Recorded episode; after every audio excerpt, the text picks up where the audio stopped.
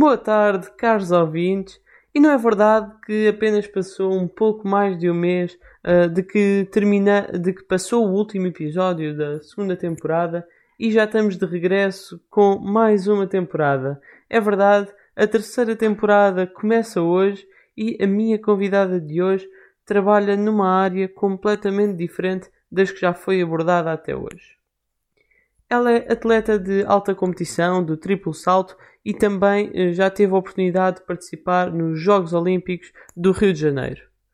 Não me alongando muito mais, vou então dar-vos a conhecer um pouco da história e também do percurso da atleta Susana Costa. Queria agradecer por ter aceito o meu convite e disponibilizado um, um bocadinho do seu tempo e hum, gostava de lhe perguntar, porque nasceu em Setúbal e foi ali aos 8, 9 anos que começou uh, a entrar para o mundo do atletismo no desporto escolar.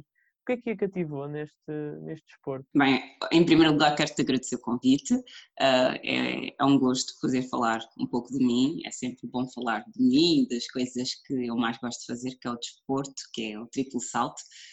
Um, o que me cativou foi basicamente eu gostar mesmo de correr e a certa altura uma amiga que já praticava atletismo, ah, sabendo que eu ia ao desporto escolar e que gostava de correr, convidou-me e eu entrei então para o mundo do, do atletismo. Mas como é que o atletismo uh, tem várias, uh, várias disciplinas, como é que foi assim uh, especificando cada vez mais aquela disciplina que realmente a motivava mais? Numa fase inicial, todos os atletas, quando iniciam o atletismo, passam por todas as, as, as especificidades, por todas as disciplinas, digamos assim.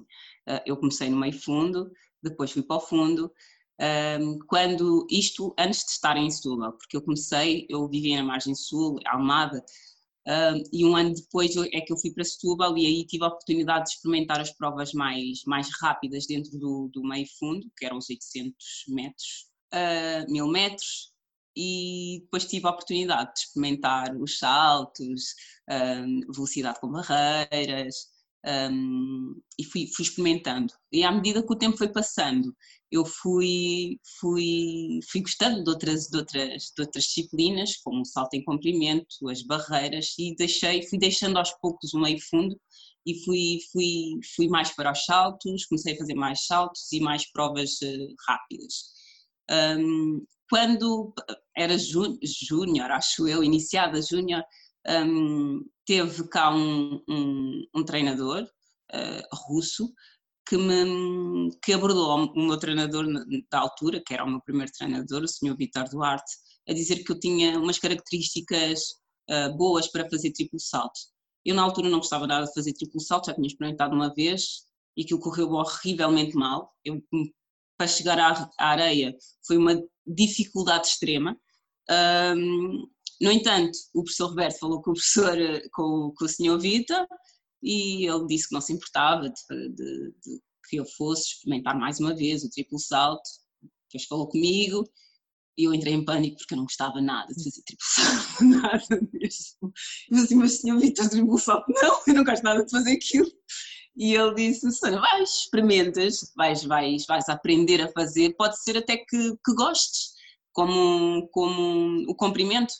Eu assim, está bem, senhor Vitor, vou experimentar. um, e assim foi. Uh, foi assim que eu entrei para o triplo salto, através do professor Roberto. Um, e ainda bem que o professor Roberto apareceu, porque de facto não só passei a gostar, como é a minha disciplina uh, favorita e, e é o que eu sei fazer, é o que eu sei fazer melhor dentro da área do atletismo. Quando é que começou assim a descobrir que se calhar queria levar uh, o atletismo, e mais em especial o triplo salto, assim um bocadinho mais a sério? Um, eu acho que foi sub-23, mais ou menos. Uh, coincidiu também com a, o, com a morte do professor Roberto.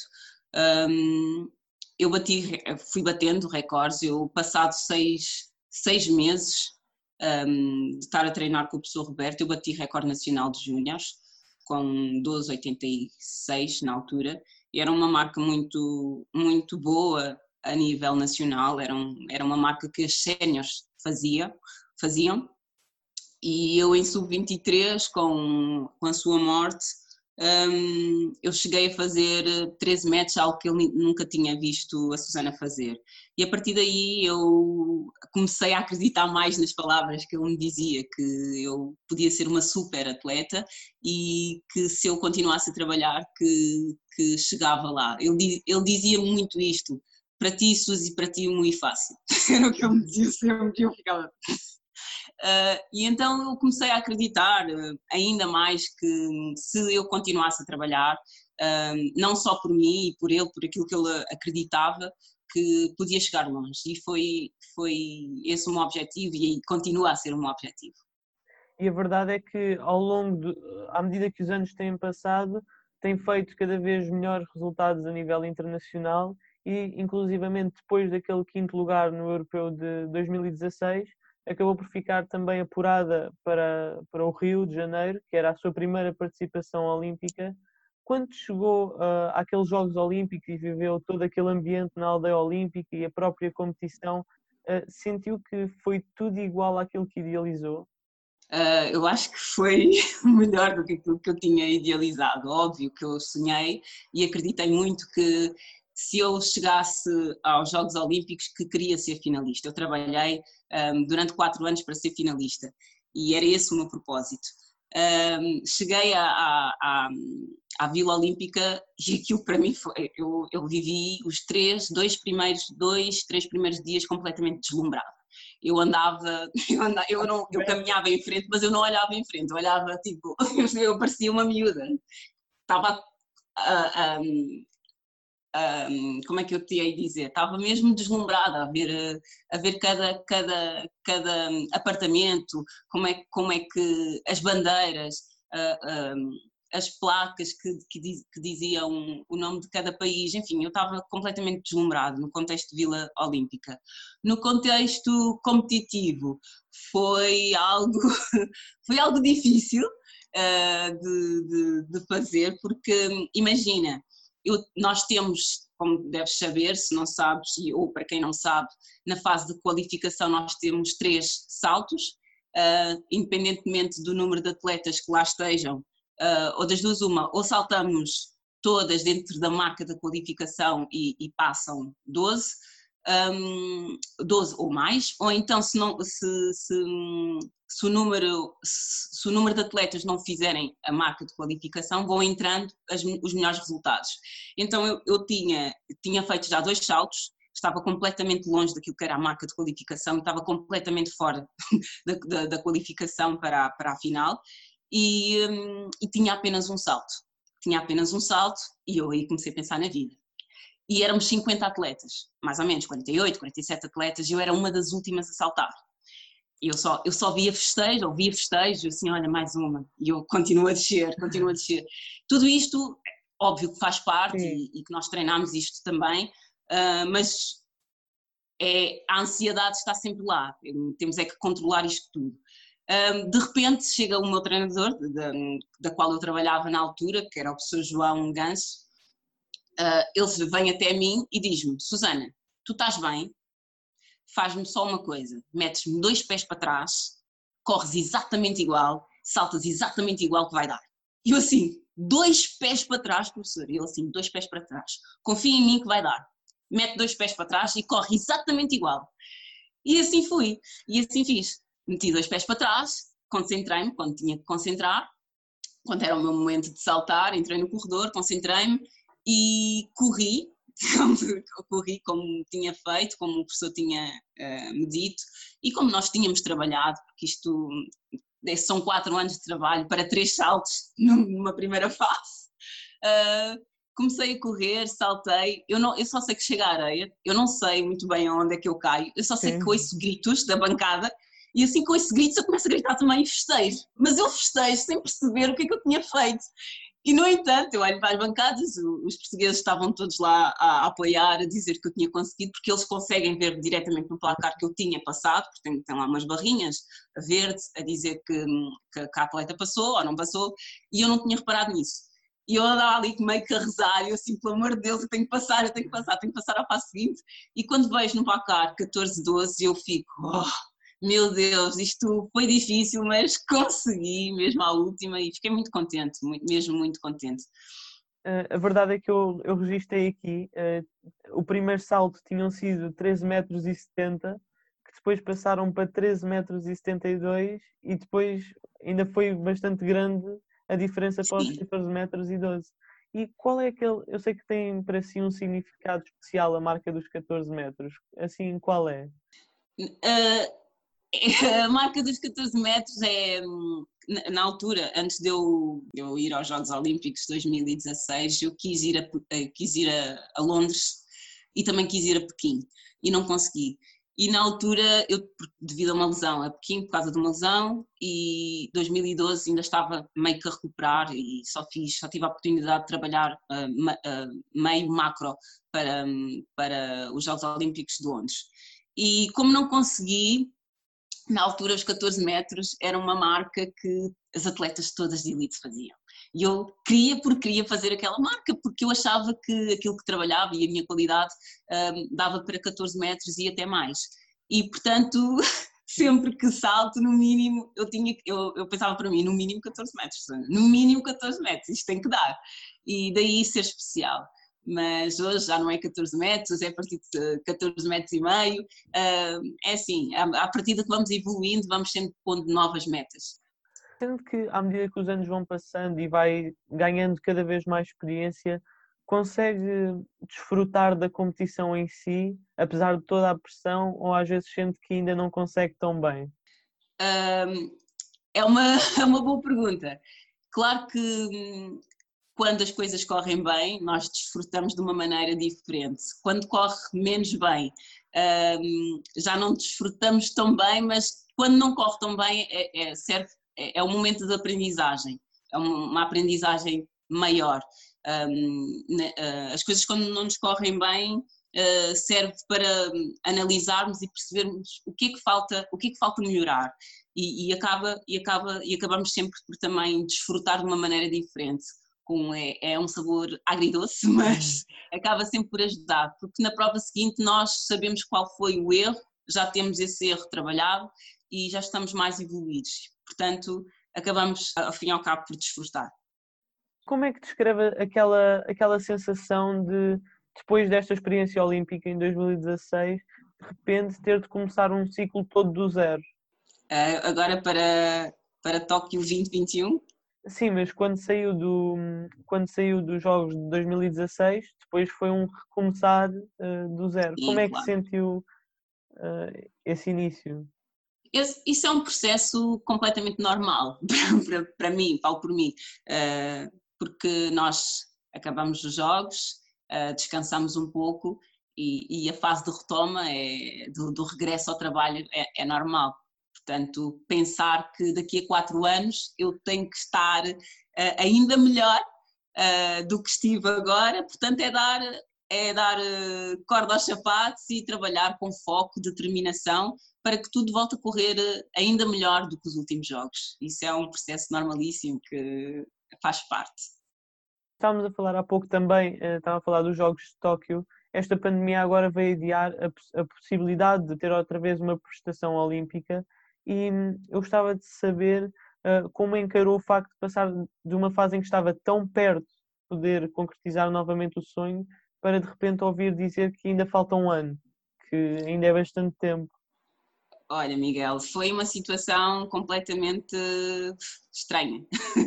foi difícil porque, imagina, eu ainda não, não tinha marca de qualificação direta, eu estava qualificada por ranking, uh, mas eu lutava para fazer marca de qualificação.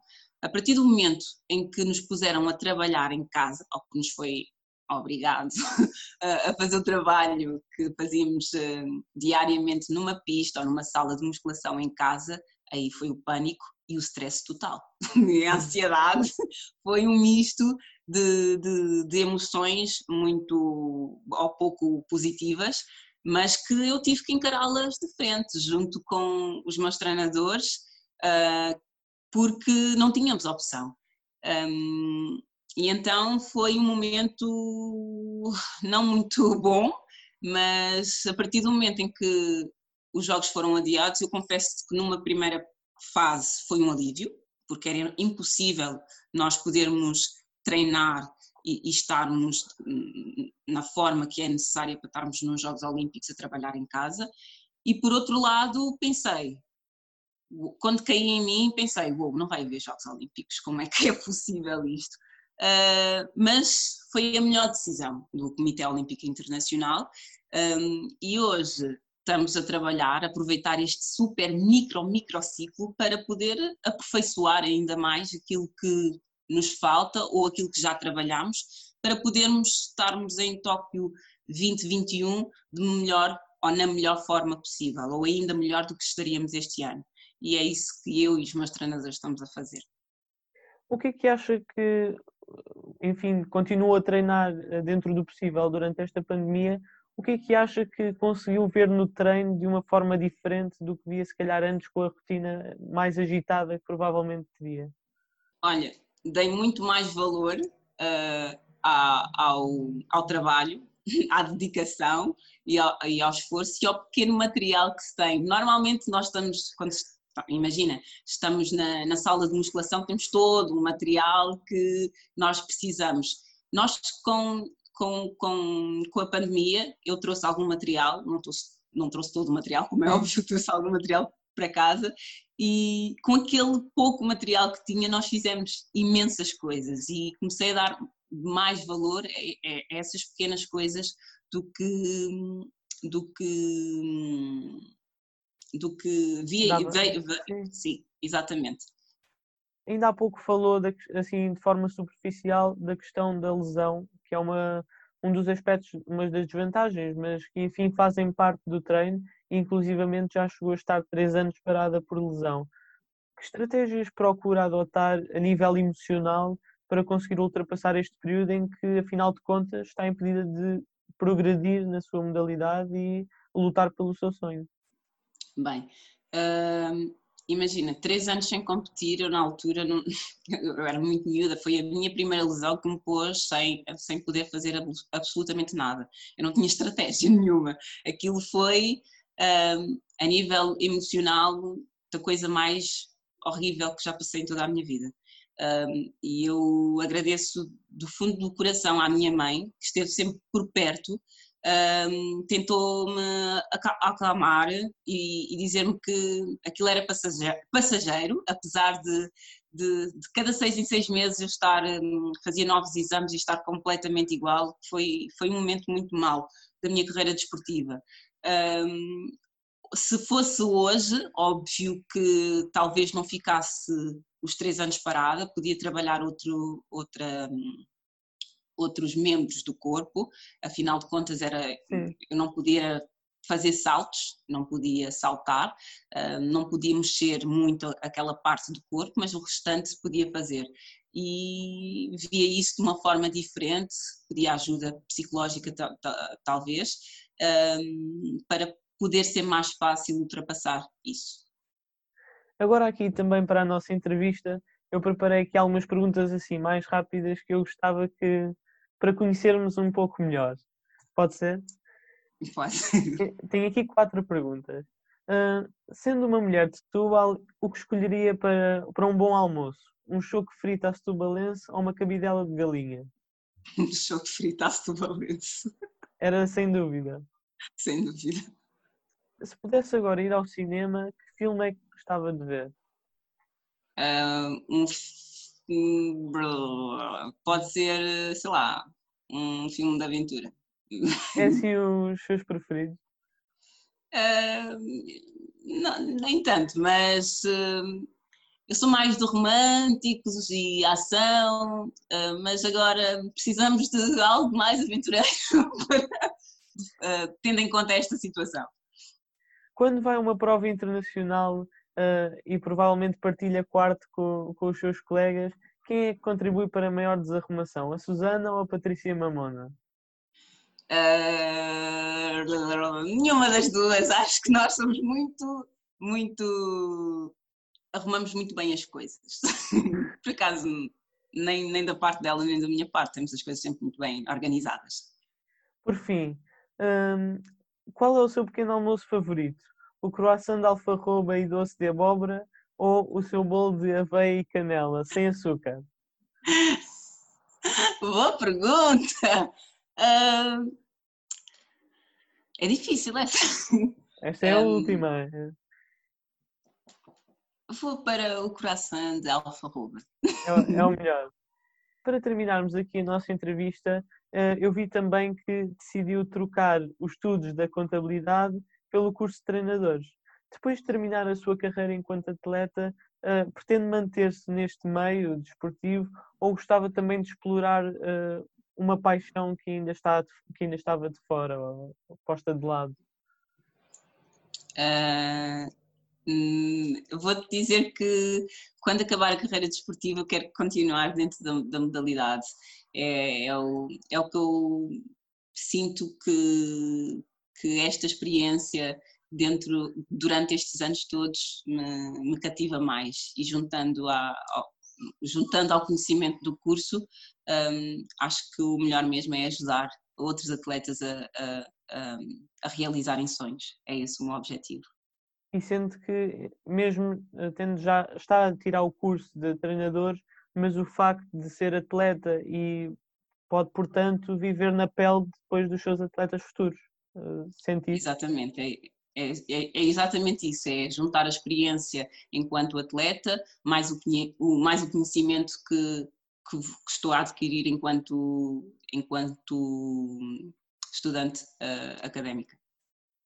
Obrigado, terminamos por aqui a nossa entrevista, espero que tenha gostado. Gostei muito, muito obrigada eu. Bem, e a verdade é que passou a correr esta entrevista com a Susana Costa Espero que vocês tenham gostado desta primeira conversa da terceira temporada. Eu gostei bastante de falar com, com a atleta Susana Costa. Foi uma conversa muito divertida. Espero que vocês aí em casa também tenham gostado. E já sabem que esta nova temporada sai todas as quintas-feiras e podem uh, também através das redes sociais, do Instagram de Palavras Soltas e também do Facebook, saber mais detalhes e algumas curiosidades sobre os próximos convidados. Agora é hora de me despedir e já sabem que volto na próxima quinta. Até lá!